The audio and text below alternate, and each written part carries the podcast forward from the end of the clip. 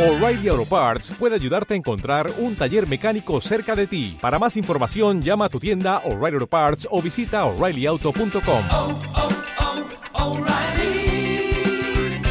oh, Parts. Por la señal de la Santa Cruz de nuestros enemigos, líbranos Señor Dios nuestro. En el nombre del Padre y del Hijo y del Espíritu Santo. Amén.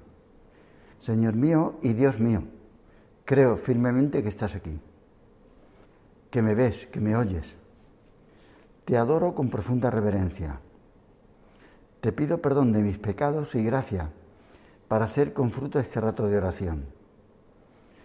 Madre mía Inmaculada, San José, mi Padre y Señor, Ángel de mi guarda, intercedes por mí. Me acuerdo de una novela que se hizo famosa cuando era un adolescente. El autor de moda entonces le puso como título el de un sexo llamado débil. Como sabemos, hasta hace unos años las mujeres no podían votar.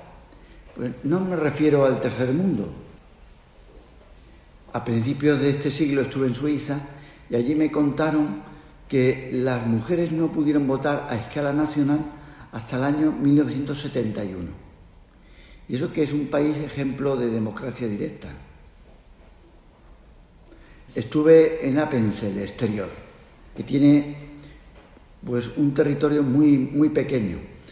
Está situado al noroeste de Suiza, cerca del lago Constanza, con 13.000 habitantes.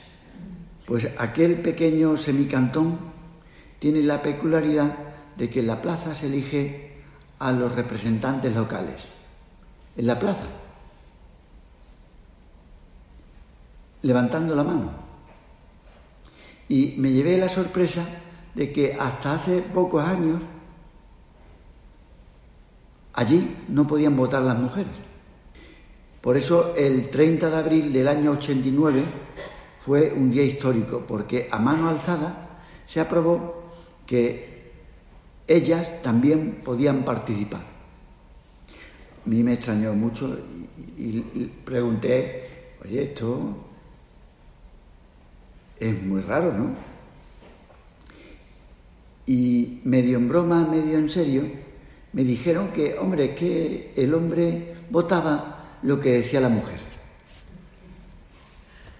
Bueno, pues cosas por el estilo no solo han pasado fuera en la democrática Suiza, sino también aquí en nuestro país. A mediados del siglo pasado, del siglo XX, una mujer no podía firmar un contrato, lo tenía que hacer su marido. De hecho, se la trataba como menor de edad.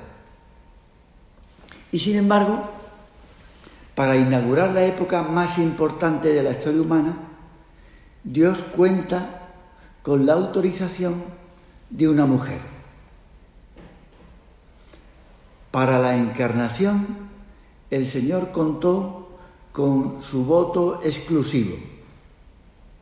Ningún hombre intervino, ni al marido se le pidió la opinión. Por eso los cristianos desde hace siglos hemos dicho, más que ella, aquí la tenemos, más que ella, solo Dios.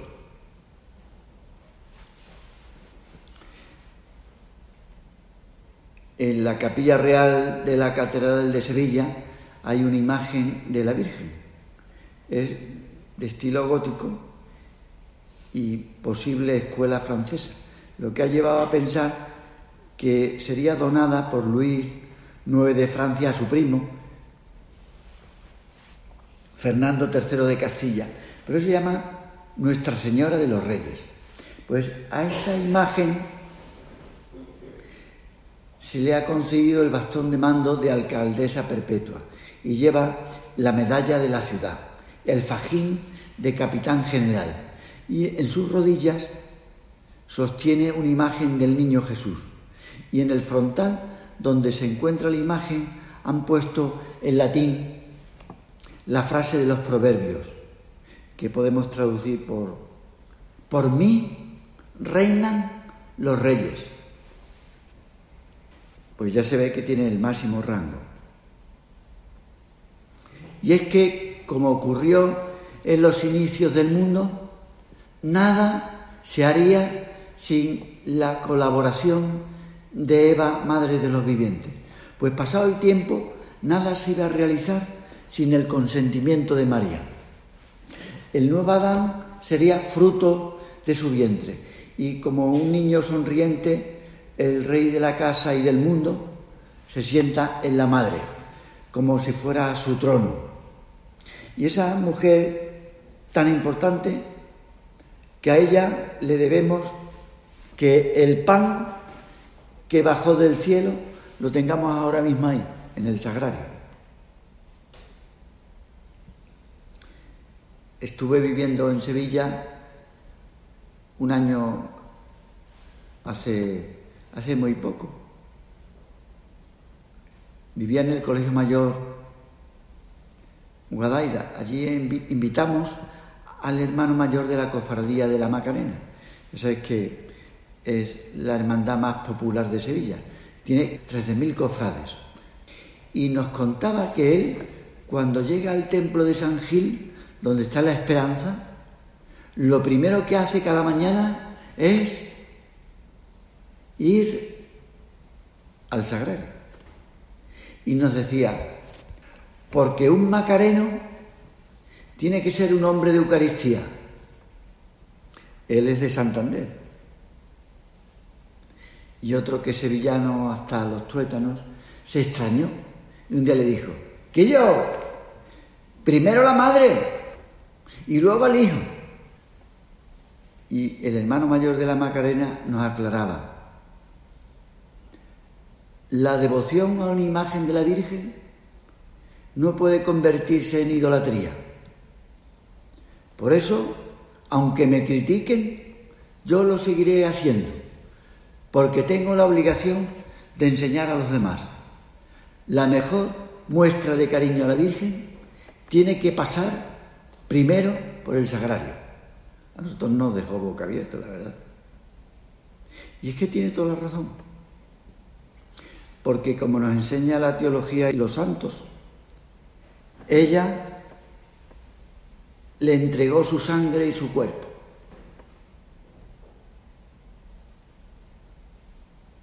El que dio su vida por nosotros y permanece ahora ahí, en la Eucaristía, se encarnó gracias a ella. Por eso no es extraño que se le compare con el arca de la alianza, porque en aquel receptáculo sagrado, en el arca, permanecía, como sabemos, el alimento que Yahvé envió como caído del cielo los hebreos admiraron, le llamaron maná, que significa manu, ¿qué es esto? ¿Qué es esto? Pues también ante la Eucaristía no cabe otra cosa sino el asombro, porque este pan del cielo nos lo ha concedido el mismo Dios nos la ha dado para los que estamos aquí, que formamos su nuevo pueblo, que con este alimento tan especial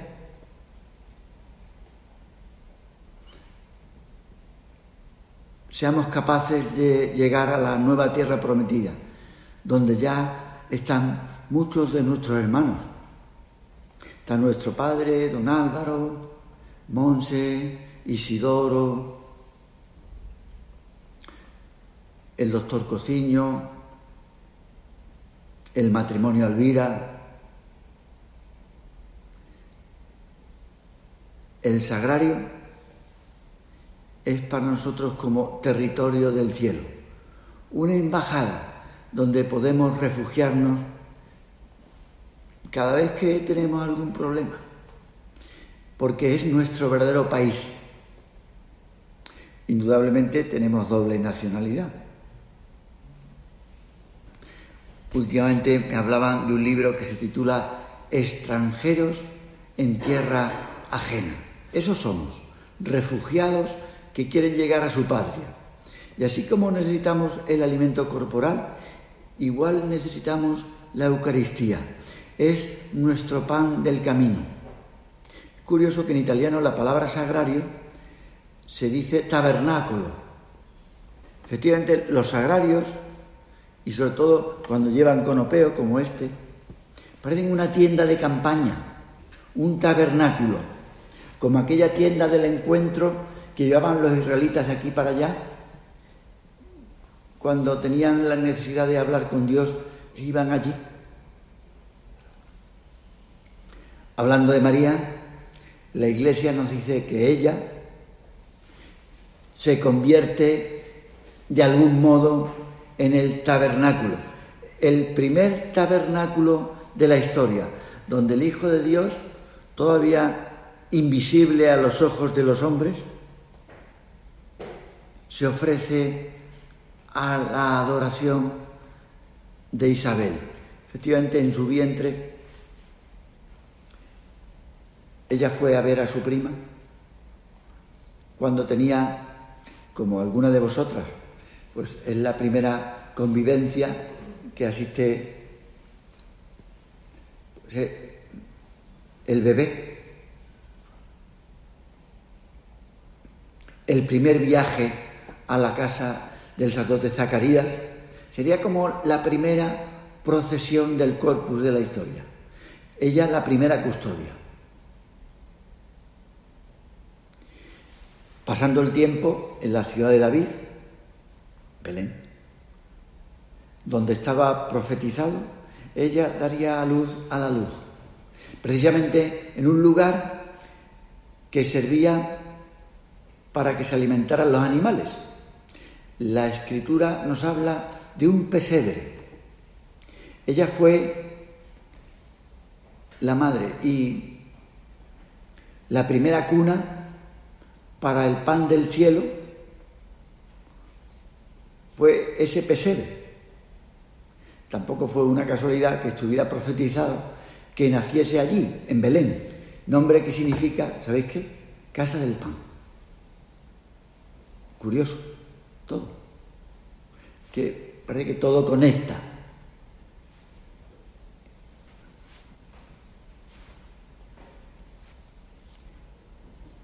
La encarnación es el enlace entre Dios y la humanidad. Una boda. Yo me acuerdo cuando el Papa quería introducir cinco misterios más en el rosario. Los misterios de luz. Y el primero fue la boda de Cana. Digo, esto es curioso. ¿Y por qué se habrá elegido esto? Misterio de luz. El rosario que es el Evangelio en pequeño introduce esos misterios que nos dan luz sobre lo que venía a ser Jesús. Y entre ellos el segundo, de los luminosos. El primer milagro de Jesús de convertir el agua en vino, que no fue una cosa original, porque dice, qué cosa más curiosa! El primer milagro no fue una curación, ni hizo nada así religioso, sino convertir el agua en vino. Esto... Sí, que el vino, que viene a significar la alegría de las fiestas, en especial la del sábado, jornada dedicada a Dios. Y por supuesto, el vino no podía faltar en la celebración de un matrimonio allí en Israel. La boda de Caná es un misterio de luz que viene a explicar la vida del Señor. Allí Jesús transforma el agua porque el vino llena de alegría el corazón. Porque Dios, al hacerse hombre, organizó una explosión de felicidad, como se veía en la vida de los primeros cristianos. no necesitaban hacer ningún voto de alegría, porque les salía la alegría por los poros. En Caná la conversión del agua en vino se hizo a lo grande. Es que Dios hace las cosas así, con magnanimidad. Nada menos que 520 litros para una boda de pueblo. Creo que parece exagerado. Y no es un detalle menor que el evangelista lo diga. Es que Dios hace las cosas a lo grande. Y la boda de Caná nos hace comprender la generosidad de la pasión, donde Dios se entregó hasta el extremo, hasta la última gota de su sangre. Tanto así que salió el plasma, el agua, que dice San Juan.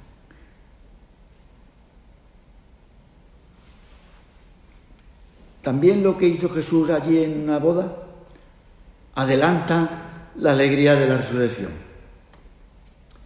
Y por supuesto, en Caná se nos da luz sobre el misterio que, que ahora mismo nosotros estamos viendo aquí, la Eucaristía, donde el vino se convertirá en la sangre de nuestro Señor. Dice la Iglesia que así como en otros misterios de la vida de Jesús, la presencia de María queda en el trasfondo, porque no está en primer lugar, sin embargo en Cana ella se convierte en protagonista como si fuera una nueva Eva. Mm, por eso también es un misterio de luz. Ella se adelanta al varón, con mayúscula, que parece que se resistía, como podría pasar con, con Adán. Tenía razón Jesús al decirle que a él y a ella no les afectaba. Efectivamente, los dos estaban libres del pecado, no les afectaba. Está claro que Jesús iba a hacer ese milagro, pero quería que su madre tuviera protagonismo, como el que tuvo la primera mujer. Y ese es el título que le da, mujer, mujer. Me acuerdo la primera vez que le llamé, estaba en el comedor, digo en el comedor, en, la cocina, cuando le llamé a mi madre, en vez de llamarle mamá, le dije mujer. Y dije, ¿cómo le llamas a tu madre mujer? Me acuerdo, se enfadó. Pues el Señor le dice, mujer, a ti y a mí, ¿qué nos da? Y con la fama de mandona que ganada pulso que tienen las madres, le dice ella a los del catering de la boda, haced lo que Él os diga. Son las últimas palabras que se conservan de ella. Lo mismo que Eva, María se adelantó. Las dos influyen en el varón. Gracias a la Virgen se dio la entrega de Jesús. Y gracias a ella lo tenemos aquí en la Eucaristía. Cuando se relatan los sucesos de la tarde del jueves santo no se menciona a la Virgen. Pero según nos cuenta San Juan, María se encontraba en Jerusalén, precisamente por aquellos días, y según el uso judío, correspondía a la madre familia encender las luces en la cena pascual.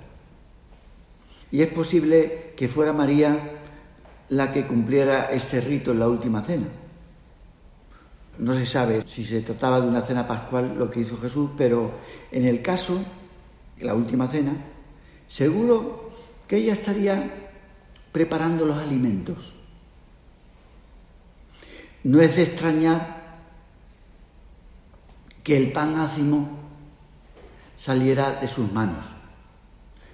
Como le gustaba a nuestro Padre, que fueran las de casa las que prepararan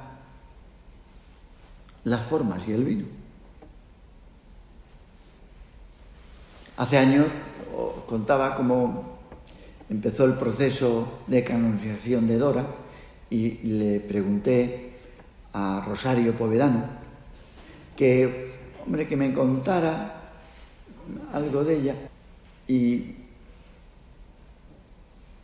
entre lo que me contó era su profesionalidad. Nuestro padre,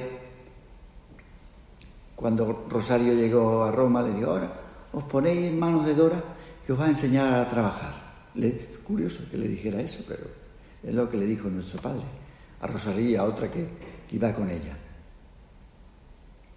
Y Rosario me explicó que una de las cosas que más destacaría de ella era precisamente la forma que tenía de trabajar bien.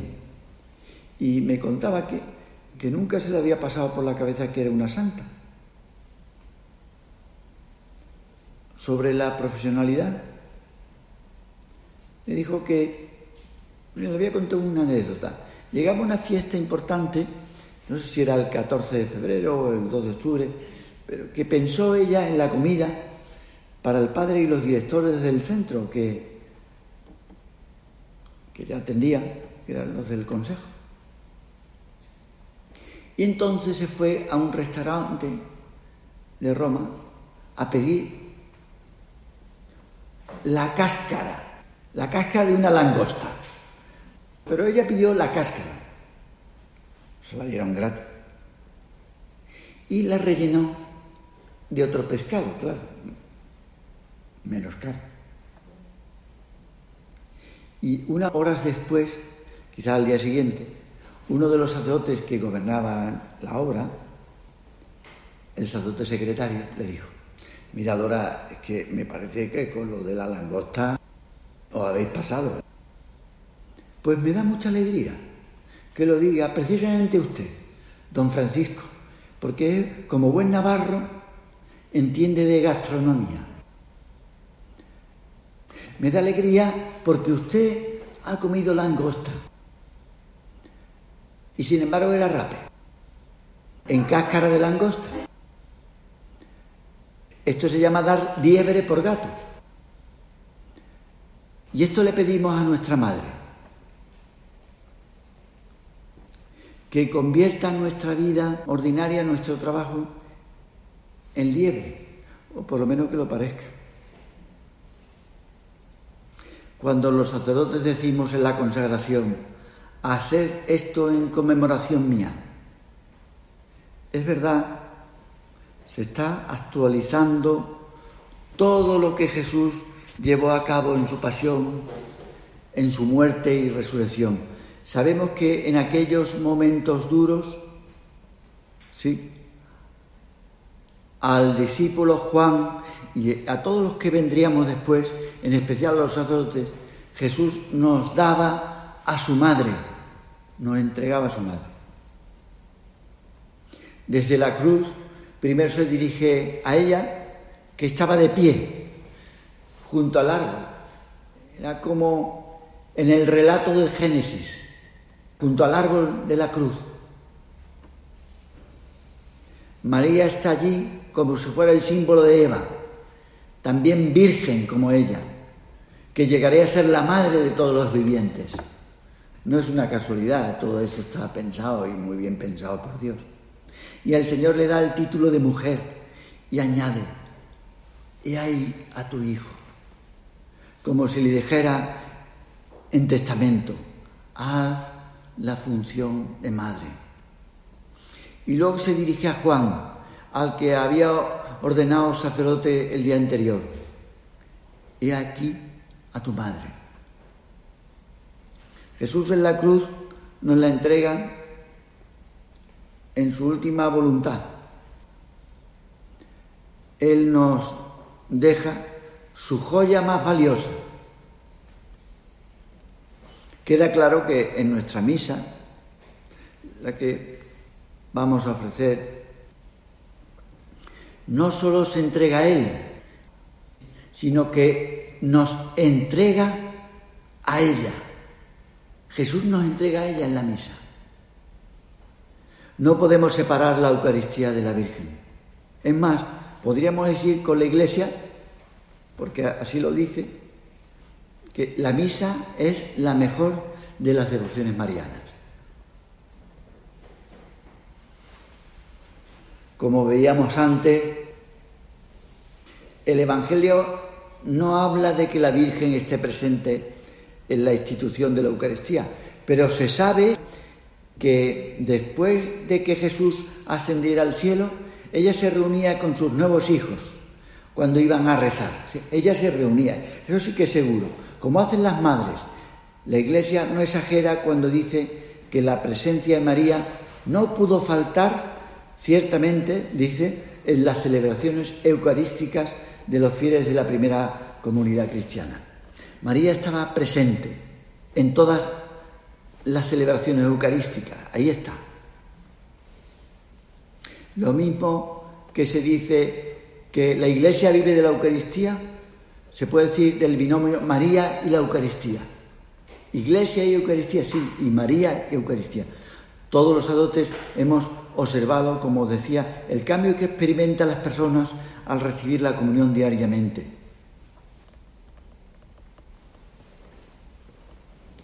A veces nos empeñamos en hacer milagros cuando los milagros lo hace el contacto con la Eucaristía, el mejor medio para discernir la vocación.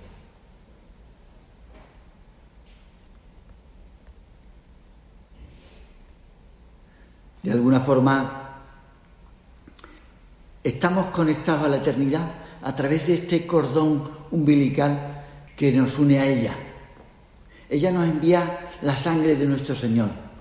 Ella es nuestra madre.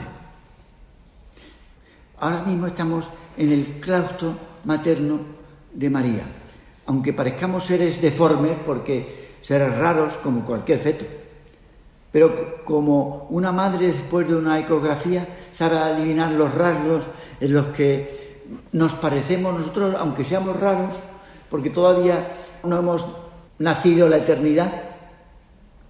Nos parecemos a Jesús, pero, pero todavía no nos parecemos totalmente. No olvidemos que por muy raros que seamos, no solamente somos otros Cristos, sino el mismo Cristo. Y ella nos dará luz en la eternidad. Verdaderamente somos sus hijos. Cuando lleguemos allí, el mismo Jesús le dirá a ella en el cielo, he ahí a tu hijo, por fin, ha nacido.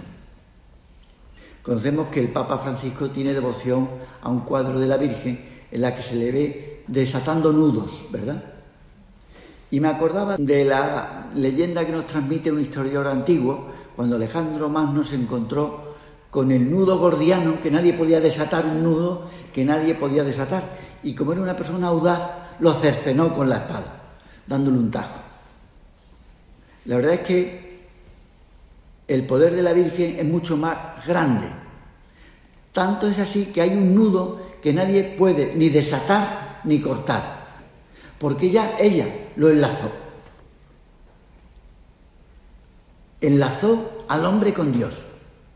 Ya Jesús siempre seguirá siendo hombre, porque la Virgen lo enlazó. Nadie lo podrá cortar.